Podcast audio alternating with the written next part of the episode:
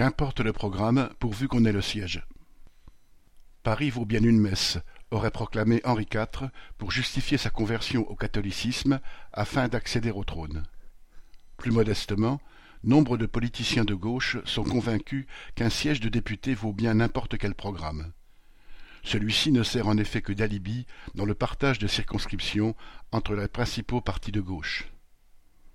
Chacun croit sans doute encore moins en ses chances d'appliquer ce programme qu'Henri IV ne croyait au pouvoir des indulgences papales.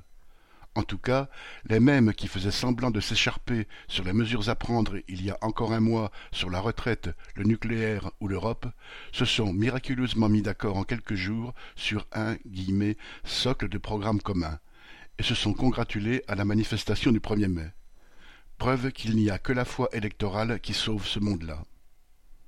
À vrai dire, le programme de cette union de la gauche, improvisé après la déroute électorale de trois de ses composantes à la présidentielle, est tellement flou et indigent qu'une victoire, même improbable, de cette union populaire, écologiste et sociale n'aurait pas beaucoup de promesses à trahir.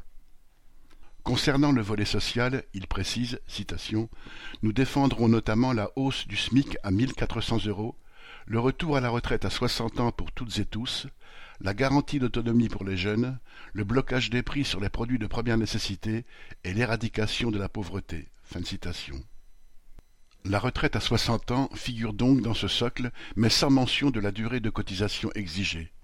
Or, depuis 2014, c'est justement la socialiste Marisol Touraine, ministre de Hollande, qui a imposé l'allongement de la durée de cotisation à raison d'un trimestre tous les trois ans jusqu'en 2035, pour atteindre 43 ans. Faudra-t-il avoir travaillé sans interruption depuis l'âge de dix-sept ans pour avoir droit à cette retraite à soixante ans? Que des représentants du PS ou des Verts se rallient à la retraite à soixante ans que Jadot et Hidalgo ont encore combattu à la présidentielle montre bien que ces promesses valent moins que le papier sur lequel elles ont été rédigées. La hausse du SMIC net à 1400 euros, qui figurait déjà dans le programme de Mélenchon, n'est guère plus ambitieuse.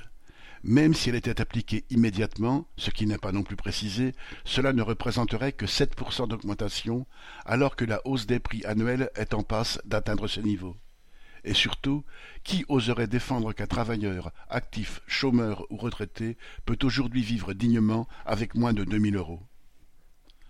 Quant au prétendu blocage des prix de première nécessité, il est une diversion, en partie déjà utilisée par le gouvernement, pour ne pas parler de la nécessaire augmentation des salaires, dans le public comme dans le privé, et de leur indexation sur les prix.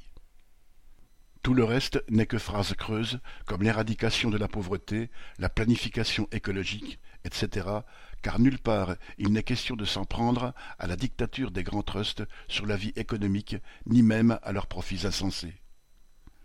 Autant dire que si certains politiciens parviennent à être députés, leurs électeurs, eux, ont la garantie d'être une nouvelle fois dépités. Christian Bernac